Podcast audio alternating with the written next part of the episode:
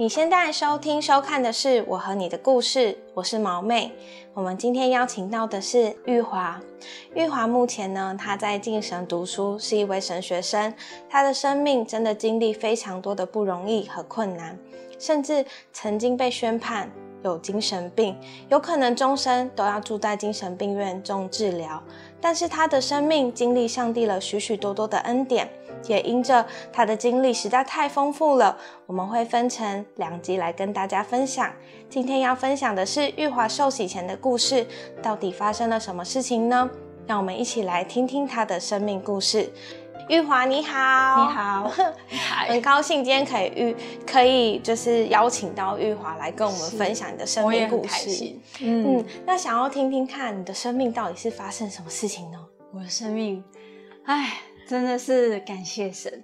我在二零零六年的时候，那时候我跟我先生就协议离婚，是在一月，我非常清楚一月。然后呢，我就非常开心的，哇，我好像自由了，在那个婚姻的牢笼里面，我觉得我好像得自由之后，然后我就去印度，然后去了九天，就去玩，非常开心的去玩。回来的时候，大概过了一段时间，我就发病。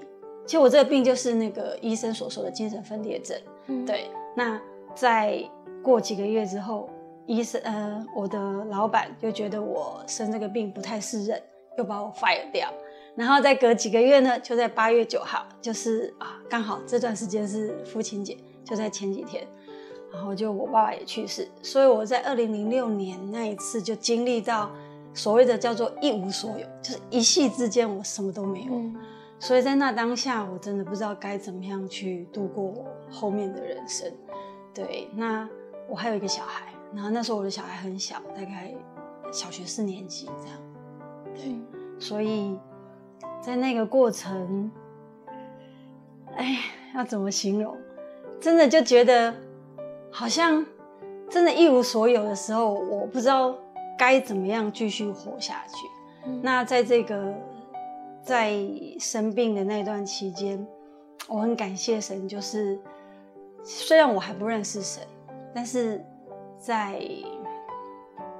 四月一号那个时候，我被就是嫁到那个精神病院。那那时候，我家人看到我的状况真的不大对，我就开始有幻听、幻觉，然后会有一些暴力的行为。那我就会跟我家人会有一些肢体上的冲突。那那段时间就大概一直到一两个月、一个月的时间，就是晚上都不睡觉，然后就一直在自言自语。其实我走在路上也一直都在自言自语这样。其实那时候我还在上班，而我在公司里面其实也一直都好像事情都做得，我以为我做得很好，实际上我都做得零零落落的，但是我都不晓得。对，那一直到。我家人发现我晚上都不睡觉，然后我女儿那时候睡在我旁边，她说就跟她爸爸讲说：“爸爸妈妈晚上都不睡觉。”哎，但是我其实我都不知道我没有睡觉。嗯，对，所以一直到我家人发现我而且症状都不对劲，他们就叫那个打打电话叫救护车来把我带到医院去。然后那时候医医护人员把我架到那个精神病院的时候，其实。我还在一直咆哮，对，所以我不知道你们有没有发现，就是在路上有人就是会对着空气大骂，然后会在那边手舞足蹈的。其实那时候就是我就像那个样子，所以我分不清楚什么时候是正常，什么时候是不正常的。对，所以当我在精神病院的时候，他们把我架进去的时候，我就马上就穿那个束缚衣，对，然后就把我放在一个完全就是。很空的一个地方，然后地上就一个床垫这样，对，所以关了到隔大概一两一天的时间之后，我就在那个那个医院住了一段时间。当我被架到那个医院的时候，医生就跟我家人讲说：“嗯，你们要有心理准备，因为一进去可能就永远就出不来这样。”那那时候我不晓得我家人在外面就是。抱头痛哭，说玉华怎么会变这样？这样，那那时候我也不晓得我未来是会如何。那我记得就是四月一号是愚人节，那感觉好像我的生命，上帝开了一个很大的玩笑这样。对，那之后我就嗯在医院待了一段时间之后，我就出院。那继续就投药，那医生就提醒我，就是说你出去一定要一定要做三件事情，一个就是要。保持愉快的心情，然后你一定要乖乖的吃药，然后第三个就是一定要每天运动。嗯，那其实我真的就乖乖的运动，可是我还没有病逝感。我一直觉得发疯的人不是我，我一直都觉得是别人发疯这样，所以我都还是会有很多的冲突，所以我就一直都不想要吃药这样。那一直到有一天，我弟就苦口婆心的跟我说：“他说玉华，你听我的话，我是医生，我是医生，我我不会骗你。那你真的乖乖的在这个黄金时段，就是医治的黄金时段，你乖乖的吃药这样子。然后那时候我还是会觉得，嗯，没有办法相信我好像生病了这件事情。那一直到我女儿，我看到她的脸。”就是整个黑眼圈很黑，然后就一脸就非常的哀愁，我就看一个很不开心的，好像就整个脸就很很忧郁的一个脸这样，我才意识到说哇，原来我带给我女儿好像没有办法持续，就是没有带给她一个快乐的一个生活。从那时候我才开始有病耻感，我才觉得我疯掉了这样。然后知道我真的生病，然后那时候我才乖乖的开始吃药。那再从这一次的，就是当我出来在家里休养，从每一天两颗药，就是慢慢从两颗变一颗，然后从每一天的服药一直从两天，然后三天，就是慢慢的一个减量，然后一直到我。差不多服药两年半的时候，我才比较有，就是踏在这个世界的那种感觉。要不然我都觉得我一直都浮在这个空中。那我很感谢神，就是我先生，虽然我们协议离婚，他不离不弃。因为那时候我回到家，其实我没有那个白天晚上，就是我没办法自理，我也不知道该吃饭，我就是整天就是昏睡这样子。那我先生他除了去上班，他中午都还会回来，就是带个便当给我，然后就会把我叫醒说：“哎，起来吃饭。”然后晚上就起就也是拎着便当，然后去接着小孩，然后回来就说：“啊，起来吃饭。”然后该洗澡的时候叫我洗澡。所以那时候我体会到一个很日常的生活，你连吃饭，连白天是黑夜，你都。分不清楚的时候，哇！你才知道说这么简单的事情你都没有办法做，对，那时候你才真的知道说哇，你真的是走到一个尽头，对，对啊，那嗯，所以我从我先生看见那个什么叫做不离不弃，我才联想到那个基督徒，他们不是都有一个结婚有一个誓言嘛，他就会讲说，嗯。就是无论生病或健康，无论是贫穷或疾病，啊，或富裕，无论是痛苦或快乐，都不离不弃。那我就从我先生身上看到，他真的是不离不弃，他不会因为我离婚，我们协议离婚，然后他就把我赶出去，或是没有照顾我这样。对，那虽然我们协议了，但是我们还，我还还来不及搬出去，我就生病了。所以我就一直还待在那个家里头，所以事情就这样子一路走下来，然后看见我先生对我的照顾，对，那那你感谢，就是从这中间，你上帝有介入吗？对，一直到我两年，这两年半这段时间，其实哇，那个药真的太可怕，就是。我连走路都会打瞌睡，所以我根本没有办法，没有喜怒哀乐，我也没有办法很集中注意力去思考一些什么。后来减药嘛，然后就慢慢的就比较头脑就慢慢的比较清楚，然后也比较可以思考，也比较知道有那个喜怒哀乐在里面，但还是会觉得怪怪的，这样就整个灵就是很空，我的里面就是很空这样子。然后一直到有一天，我就想说，哇，这日子不知道该怎么去度过。然后每天关在家，也不敢跟人互动，因为生这种精神病，好像会觉得，可能家人会觉得丢脸还是怎么样吧。然后就我自己也会觉得，也不知道该如何去跟人互动，而且那时候就是有点呆呆的，不知道怎么讲话这样。有一天就真的太无聊，我就把我家里的书柜的书 就开始一本一本的拿起来看，那里面就各样的什么书都有，对，真的很神奇。因为我就有一天我就想说，哇，我把书都看完了，那还能够看什么书？那就发现书架上面就在我眼前，嗯，有一本圣经。天哪！我心想，那这本这本圣经。应该这么厚哎，应该是可以打发我很长的时间这样子。然后我今天有带圣经来，嗯，我有带我那一本小圣经。我在国立艺专的时候，我是属于美术系，然后我在有一科版画的课的时候，然后老师说要刻版画，然后我就去一个旧书摊，然后就去找资料，然后就翻翻翻翻到一本小小的圣经，那本圣经就是。放在我书架上面，跟着我二十年，然后我搬了三次家，他都没有离开过我，真的太神奇。没有不小心丢掉过，完全没有，他就跟着我。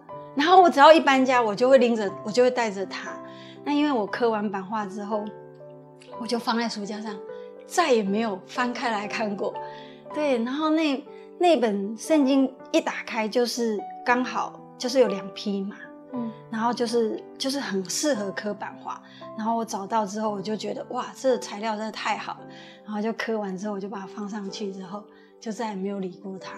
嗯，然后就是在二十年后，二十年后就在我大概呃三四十四十几岁的时候，我就那时候把这个本圣经再一次拿出来看的时候，我的生命从此以后就再也不一样。嗯。对，那神也很神奇的。我自己本身从小就是阅读障碍很严重，我没有办法看密密麻麻就整个都是文字，所以我从小都会看漫画或是图字图，就是图像式的，而且我不会看小说。所以神让我用看圣经去认识他，我觉得这一点太奇妙，太奇妙了，真的，而且。对我经常就是你知道那种看圣经的那那一刻，一翻开的那一刻，天哪！我真的觉得说，嗯，耶稣说自己是上帝的儿子，我真的觉得他可能也精神分裂症，因为我觉得，因为我自己在发病的时候，我自己曾经说 I am God, I am an angel 这样子，就是风言风语这样子。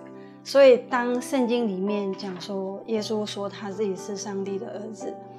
但是呢，很神奇，神的话就是带给我很大的力量跟盼望。对，是就是，嗯，你在读的时候你看不懂，但是你有去上网查或是什么没有结晶之类的完全没有什么，完全没有，就很单纯的，就是哇，我真的是文化沙漠，因为哇，我从真的很少，几乎没有在看这种。纯文字的东西，非必要真的是不会去看的。嗯，所以我看书真的是非常非常痛苦。然后你知道，我看那圣经是拿着笔，是这样子一一个字一个字，一行一行这样读，像读书一样。然后对我就读了四个月，真的是饥渴，非常的饥渴，好像饿了数十年这样，就是非常的饥渴。我眼睛，我早上一醒来，眼睛一睁开。我就是看圣经，就是圣经在旁边，然后就开始一直看，然后看到中午，然后吃完饭之后又继续看，然后看到晚上，然后晚上看又看到睡觉前，然后在这个过程，我无法形容，就是觉得我一直在，好像一直在吃吃东西这样子，然后喂养我的心灵。原来我的心就是空空虚太久。然后神里面有一段话，我记得我看到马太福音七章七节。其实那时候我觉得神的话给我一个很大的盼望。他那时候说：“凡祈求，就给你；寻找，就寻见。然后你向神叩门，我必为你开门。”然后那时候我把自己死马当活马医，因为我觉得我说神真的吗？就这么简单吗？我只要祷告，我只要祈求，我就可以，我真的就可以，你就可以给我吗？然后我寻找，我就可以寻见吗？我向你叩门，你真的就会为我开门吗？因为我是一个无神论，而且我真的我不信任何神，我觉得我最大。对我以前就是非常的自我，然后也骄傲。对，那时候我就觉得说。怎么会靠神？因为我觉得都好像凡事就是靠自己这样，所以那时候我我印象很深刻，我就在那个壁虎，因为医生不是叫我说一定要运动，所以我每天都会到壁湖，就是去走个五圈啊几圈这样子。那当看到这一段经文的时候，我就跟神说：“神真的是我只要跟你祈求就可以吗？”然后我就。跟神，这我人生做了第一次的祷告，我就很简单的说：“亲爱的上帝，求你医治我的病。”对，然后，奉耶稣的名，那其实我也不知道我这个祷告到底神成不成就，是他应不应许，我就是单纯的就相信他教导我说，你就就这样子。所以我在那祷告当中，我就这样每一天运动，然后我每一天就祷告。嗯，那你当时就是你在读圣经的途中，嗯，比如说你你读到你现在很渴望，然后你什么都没有的时候，然后他你寻求就寻见嘛。嗯，那还有你有读到任何别的经文是你当时境况很需要的吗？有啊，他那时候有我。读到，他说：“耶稣说，人活着不是单靠食物，乃是单靠神的话语。”那时候我真的觉得，哇，他的，我才知道说，原来神的话是是心灵的粮食，嗯，它是可以去滋养我们内心的那种空洞。所以，当我读到这段话的时候，我才开始会不断的。去读神的话，然后一直去去喂养我自己灵里面的以前的空虚、孤单、寂寞，然后很多的抱怨、很多的比较、很多的不满，都在读神的话语当中，神就一个一个的去医治我，然后去教导我，去提醒我。对，我觉得很神奇的是，就是当你。读到哪一段经文的时候，你的生命当时的需要就是这一些话，真的。而且我觉得要读圣经，要说基督徒，你说给基督徒一年两年可能都很困难，嗯，因为我们很多的嗯借口啊，或是没有时间啊，嗯。可是你竟然是四个月，这不是神机吗？其实那时候真的是还完全不认识神。然后也不知道教会的一些什么用语，嗯其实我不晓得，我也不知道什么是恩典，嗯，什么那时候真的不晓得。我是开始看圣经，我才知道说，哦，有这些话语，然后有这些，有这些耶稣他所做的一些神迹奇事，然后有太多太多都翻转我的一些属世的观念，嗯，对，太多，就是我在修养的过程当中，我先生也面临到。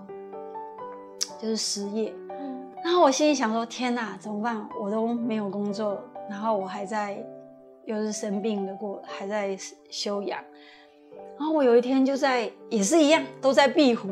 然后壁虎真是一个很好思考的地方。那个壁虎真的就是一个，真的是我也是在那里寻见神。然后你知道，我就坐在壁湖的那个湖，那个湖的前面，然后突然天空那个飞鸟那个。白鹭鸶，嗯，还是什么，就是飞鸟就飞过去，然后我就突然神的那一段话就出现了，他说：“不要为明天忧虑。”他说：“不要为你穿什么、吃什么而忧虑。”他说：“生命不胜过身体吗？”嗯，然后衣他说：“身体不胜过衣裳吗？”他说：“你看那天上的飞鸟，不种也不收，然后也不会去储存粮放在那个仓库里面，然后。”他就依然就是养活他们，更何况是我们是是就是，对，更何况神是看顾我们这样子，对我觉得从神这段话给我一个很大的盼望。这个你有这一段话的时候，是你已经读过这段经文吗？呃，大概有看过，就是就是在那四月份刚看过，就是这样看过。其实我那时候真的是囫囵吞枣，其实看得懂的。就看得懂，就放在里面；看不懂的，其实也没关系，就继续看下去。这样，对。那，那你当时你经历过这么多段，嗯，神给你的经文，或者是说你，嗯，开始减药啊，然后变，嗯，几乎快要被医治好了。那你当时经历过这么多的时候，你有就是要来教会寻求他吗？就是你知道他是谁吗？那时候还 真的完全没有想过要来教会，那时候只觉得我要病得医治，嗯，对我非常就觉得我怎么样可以好，然后把孩子带好这样，因为我还有个小孩要靠着我这样，所以我觉得我非常的就是很很想要，就是努力的让自己的疾病能够恢复正常，然后。恢复正常的作息，这样。但是后来在这四个月看完之后，其实就开始慢慢的每一天，我就不会像之前这么的急，这么的疯狂。嗯，我就开始慢慢的去咀嚼神的话，嗯，然后开始在生活当中去经历到神的话语。我每个礼拜我都会回台中，然后那时候我回我妈妈家，因为我家人觉得说。嗯，他为我好，他就把我这个就是回去去做推拿，嗯，是做一种气功的推拿，让我能够就是在呃精神上面能够慢慢的恢复正常。这样还没有读圣经的时候，其实我也曾经寻求过像那种比较传统方式的，啊，去去做那些收经，不止收经哎，还是做一些哇，就是。胡啊，胡啊是说，就是很传统的方式，嗯，对，叫你传统信仰，对，传统信仰的湖水。呀，还有做法那些，我也去过。然后西药跟就是这西药也吃，然后就是嗯民俗疗法，民俗疗法也做过。但是后来我当我看到圣经里面的话语，我才我才深刻的感受到说。哦，原来神是可以医治，就是精神病人。因为我曾经在那个圣经里面不是有格拉森吗？对，就是就是被鬼附的一个人，然后耶稣他就用了重价，就是两百只的猪，然后掉到那个悬崖下头。我就知道说，我也许就是那个被鬼附的人，然后神他用重价把我救赎回来。我就从那段经文，我看见我自己的价值，对，就是白白的爱，白白的得来，对。然后后来还有一个就是换血楼的妇女，十二年，她就是用尽了她的家产，然后可是一直都没有得到医治。然后有一次耶稣不是经过，然后他就去摸耶稣的衣裳。他说：“我只要摸耶稣的衣裳，我就可以得医治。”那时候我看到这一段话的时候，我觉得说：“哇，神啊，我也要！我只要能够摸到你的衣裳，我也希望我能够得医治。”然后神就透过他跟这一位换血肉的妇女讲说：“女儿，你的信救了你，平平安安的回去，你的灾病痊愈。”我就觉得，我觉得神。透过这个血肉的妇女，她来告诉我说：“我的病得医治。”对，从那一刻起，我相信我的病会好。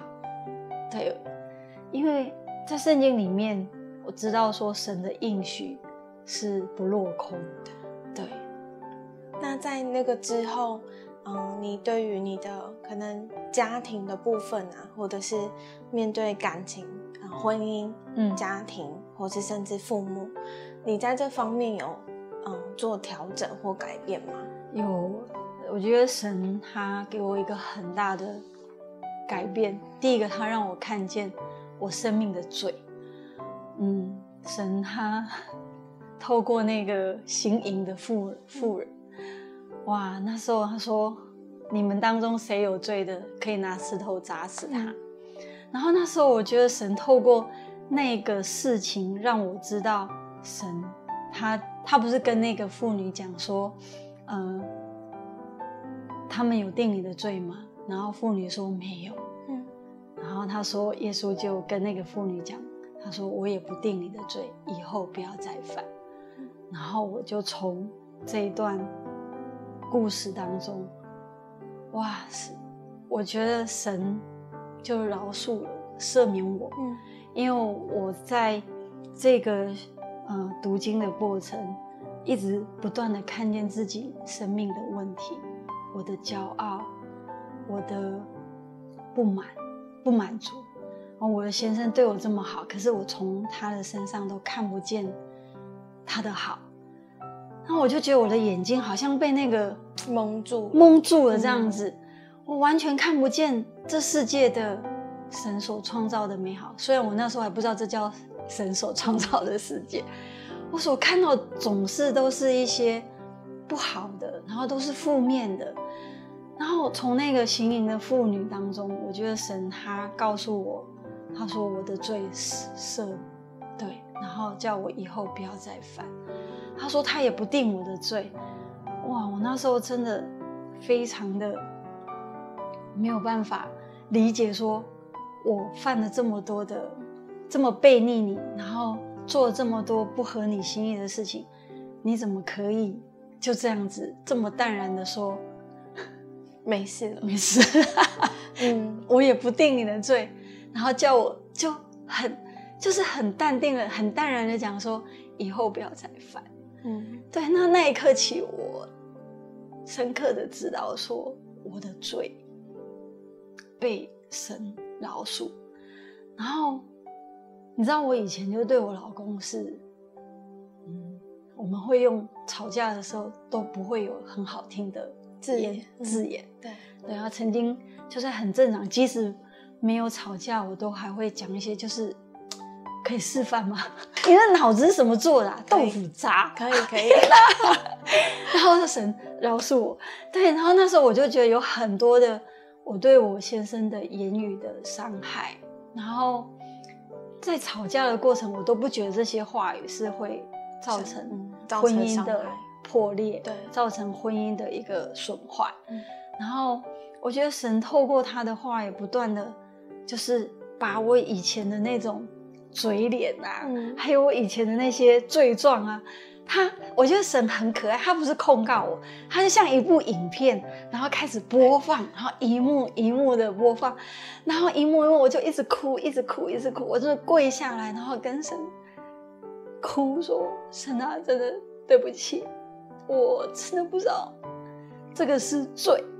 我一直以为罪是要杀人放火，然后或是偷窃那些才叫做罪，就是要犯。”但是在神的眼光里面，原来这些都是罪。你的嫉妒，你的言语，然后你的咒骂，都让我才看见，原来我的生命是这么的被逆神这样。对，然后我才深深刻的体会到我自己得罪了神。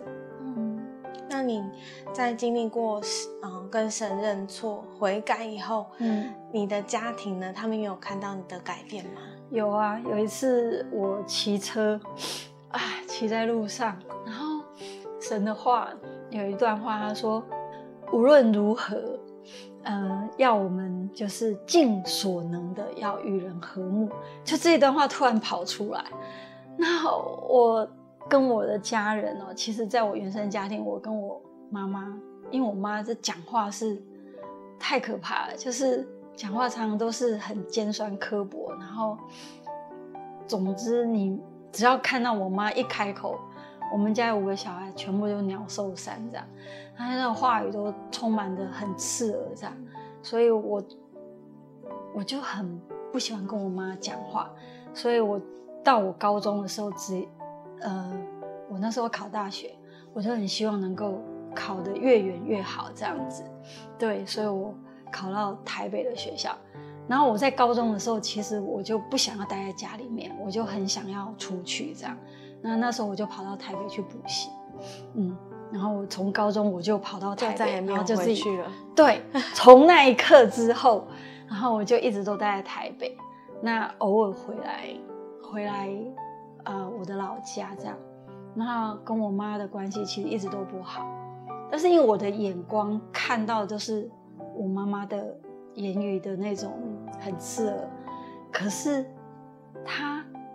我妈妈的爱是我我没有看见，我没有办法去理会，因为当你下课的时候回到家，哎，就有一桌热腾腾的饭菜等着你，可是我都不觉得这个是这个是妈妈的爱，对，所以那时候我就是被神管教，说让我看见说，原来这就是妈妈的爱，嗯，对，那我那个跟我妈的关系一直都很不好，然后一直到那一天。骑摩托车在路上的时候，然后神，我就跟神说：“神啊，那我要和好，我要跟谁和好？嗯，我要先从哪里开始和好？”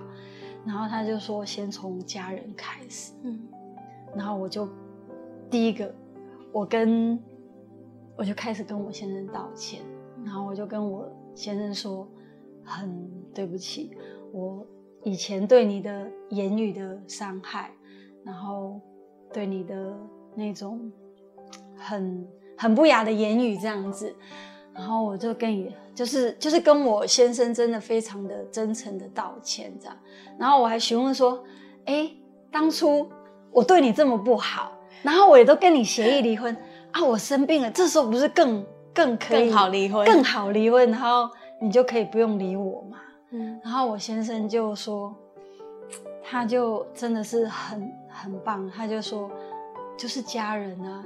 如果说一个家人犯错，难道你就要赶他出去吗？就算你是一个小孩，然后你的小孩犯错，然后你就要把他赶出去吗？然后那当下我就很感动，我就觉得，对啊，我的先生怎么可以用这样的爱，然后去包容我这样？嗯。嗯，所以就是你透过了很多的经文，然后神多次的跟你说话。然后让你从家人开始，嗯，然后认也是跟他们认错，然后再彼此先先从先生，对，先从先生，然后再就我的家人，然后就跟我妈妈，然后呢虽然我没有办法跟我妈讲说妈，我那时候我还没有办法讲说我爱你，我只是说妈，我就是用一个，就是呃。我接纳他，因为我以前心里面一直对他，觉得我，我觉得我跟我妈在一起，我都觉得很丢脸的那种心态。然后一直到，我觉得神的爱先融化我里面的那种刚硬的心，还有就是我对我妈妈的那种，也许是以前的言语的伤害。然后那时候我就跟我妈，其实我是后来跟我妈道歉，我说妈。真拍谁，我以前对你讲话拢就拍安尼，然后啊那屋，然后我妈其实都她并不觉得我对她的忤逆啊。那以前他煮菜就是很难吃，然后我都会说妈你煮的菜那叫拍假，然后对他的言语啊，还有对他的眼神啊的那种不屑，哇，我都觉得神都一一的。让我浮现，让我知道说我以前对我妈的忤逆，对，然后我就一一的在我妈面前，然后去把我自己的罪状，然后一个一个点出来，然后啊，那也污这样子，然后我就觉得说哇，这就是妈妈的爱这样子，那就让我想到说，天父对我的爱不也是如此？嗯我这么的悖逆，然后神也没有去怪罪我说我以前怎么样的不好，他依然就是因着我愿意来到他面前，嗯我去寻求他，然后他就饶恕了我，原谅了我，然后包容我这样。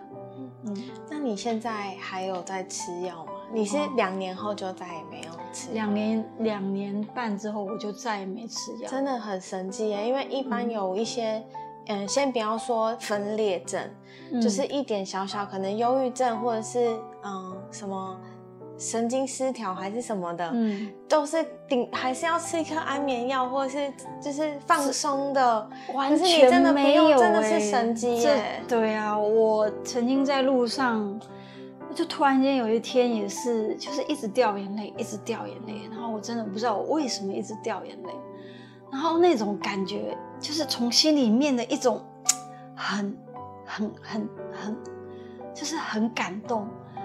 然后我就跟神说，那时候虽然我看圣经，但我不知道我的神是哪一个人，但我就直接就是跟神，我就慢慢就是慢慢慢慢去认定，就是真的有一个神嗯来保护着我，或者是来医治着我这样。然后那时候我在路上，嗯、就是我说神，为什么我会我会好？嗯那住在我隔壁的那个病床的人，他为什么没有没有好？嗯或者说为什么还有一些人还没有，就是没有得到完全的医治？为什么我可以被你医治，然后被你就是被你拣选，可以你可以医治我？我觉得真的太没有道理了。我说，我觉得说神，我何德何能可以承受你白白的爱，得得对白白得到你这个爱？嗯嗯我后来读到神就是爱，我才，然后神说我们爱，因为神先爱了我们。嗯然后我知道说，原来我开始有爱的能力的时候，是神的爱先入住在我里面，我才有那个能力去爱我的先生，爱我的妈妈。就是当初对我，我我我一直都没有办法去接接纳我妈妈这样子的言语的伤害，这样。然后后来我觉得神的爱，除了医治我，他也让我跟神的关系和好。然后神先让我跟我自己的关系先和好，然后也让我跟神的关系和好，然后让我跟家人的关系和好。然后呢，我跟我曾经得罪的人，嗯从来都不讲话的人，然后我一个一个去打电话。如果我有电话的，我就一个一个去打电话，然后跟他就是邀约他出来，嗯然后想要跟他一起吃饭。那邀约不出来也没有关系，然后我就会当下跟他道歉啊，说以前怎么样。然后没有联络的人，没有联络上的，我就会传 email 给他。嗯虽然有一些人有回应，有些人没有回应，但是我都没有关系，因为我说神，我是对你负责，嗯我不是对人负责，因为我知道我要听从你的话，因为我要与人和好，嗯对，然后我把以前的那些过往，我全部都要撇开，因为我从今，我我要把我的生命的频道，我要对准向你，因为我以前靠我自己的想法、自己的聪明，然后过得哩哩啦啦。嗯那我现在知道，跟随你的路，你说，你说，呃，你说我就是生命的光，跟从我就不不走在黑暗里头，嗯必要得着那生命的亮光。然后那时候我就想，好，那我来跟随你，因为我知道跟着你。还有啊，他还有讲，我那时候还看到一段经文，盗贼来就是偷窃、杀害、毁坏嘛。嗯然后耶稣来就是要使羊得着生命，并要得着更加的丰盛。所以那时候，我觉得这这两段经文都让我看见生命的亮光。嗯真的可以跟随耶稣，可以得着更加丰盛的生命吗？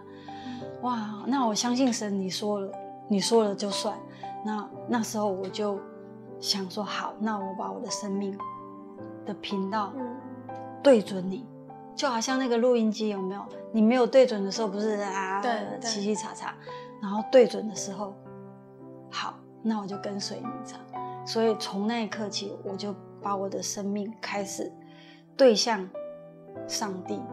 虽然我还在寻找的当中，然后我还在跟神慢慢的、慢慢的敲门，慢慢的敲门，然后一直到两年半，这个从两年半的服药，又过了两年半的慢慢的咀嚼神的话，然后去经历到神，然后我才开始下定决心说好，那我我我我跟随你，反正我也没有损失，因为我已经一无所有了嘛。对，那跟着你，如果能够再拼一把，对，如果能够更好，说哈，也没有到说，我就是能够更好，那那那是我我蒙福。嗯，那如果又回到重新就是我过去的生活，那我也没有损失。其实我就已经是在最谷底了。嗯对，所以我觉得，我觉得神很棒，但是我觉得你也很棒，因为 他愿意，但是你也愿意，就是这个是两个人，两个都有通的。如果有一一方是关起来的，其实这个事情也不会啊、是这么的恩典。嗯，但我觉得你很棒，因为圣经里面不是还有一段吗？他说不要体贴肉体，体贴圣灵嘛。嗯然后那时候我就想说，好啊，那我追随神的路这条路走，应该不会，绝对不会比我以前更早。嗯对，嗯然后我觉得我刻板化的那一段，其实就在雅各书。嗯然后我觉得神给我看见我生命的最最大的问题，就是我的口舌。嗯在那个口舌当中，他说舌头是白体里头最小的器官，却是可以燃起那地狱之火。嗯嗯对，所以从那一从那段经文里头，那一篇那章雅各书三章里面都在讲我们的口舌的问题。然后他就讲，我看到那段经文里面有讲到说，他说颂赞跟咒诅是出自于同一个口吗？他说弟兄们，这是不应当的。他说像那个泉源泉，我们那个泉水啊，嗯是同一个演出来的，难道有一边是甜的水，一边是苦的水吗？那我就心里就想，对呀、水龙头打开就是那种白白干净的水，怎么可能会有一边是苦的，一边是甜的这样子？所以神就从这一这一段经文让我看见，哇，原来就是我的口嗯怎么不能再咒骂神了？嗯不能再去讲一些，呃，就是背逆神的话，或者是一些戏谑的一些话，嗯或是抱怨的话、谩骂的话。所以从这段经文，神改变了我的口，所以我就开始说造就人的话，使人有益的话。哇，神就开始先改变我的口，嗯开始，嗯然后我觉得我这一路上就一直承受，嗯，蒙神的祝福。对，感谢主，我觉得你的生命故事真的是太精彩了。那我相信很多观众朋友啊，他们不一定是有呃像你一样的状况，可能有进精神病院这样，但我相信很多观众朋友他们的内心嗯、呃是有缺乏的，嗯，然后他们的生活可能也是很无助，就是面对未来，他们也不知道自己到底能做什么。嗯或是说有一些观众朋友，他们可能也有一些呃心理上面的疾病，不一定是嗯这么严重啦。嗯，那或者是说面对家庭啊，他们也有很大的问题，那你有什么话可以跟他们讲一讲吗？啊分享一下。我真的当时就是单纯的相信，嗯我真的就是口里承认，然后心里相信，真的有这么一位可以拯救生命的神，可以从那死因的幽谷把我们救拔出来的一位那真神。所以那时候在读诗篇二十三篇的时候，他使我的灵魂苏醒。然后我就觉得，我都一直从神的话语看见生命的盼望，因为他让我知道说，哇，他真的是一个说话算话的神。嗯我们常常都会承诺的，然后就失信。可是神，我在这这几年下来，我觉得我都没有，我都一直经历到神的现实，所以我才相信说他是可以医治我们生病的神。这样，虽然我们那时候真的是觉得自己好像永远都没有办法好的，可是从神的奇妙的作为当中，他让我看见盼望。原来从患血肉的都可以。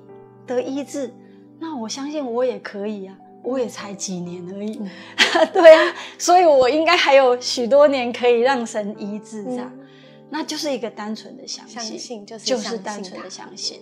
所以观众朋友们，玉华姐是用读圣经的方式来读神的话语，那我们也要努力多多的读神的话语，要每天来到。呃，神的面前读圣经，然后听他的话语，被他的话语来滋润。我觉得神很奇妙，在听玉华姐见证的时候，我觉得上帝真的好爱她，让她在根本还不认识神的时候，就多次用了各种方式对她说话。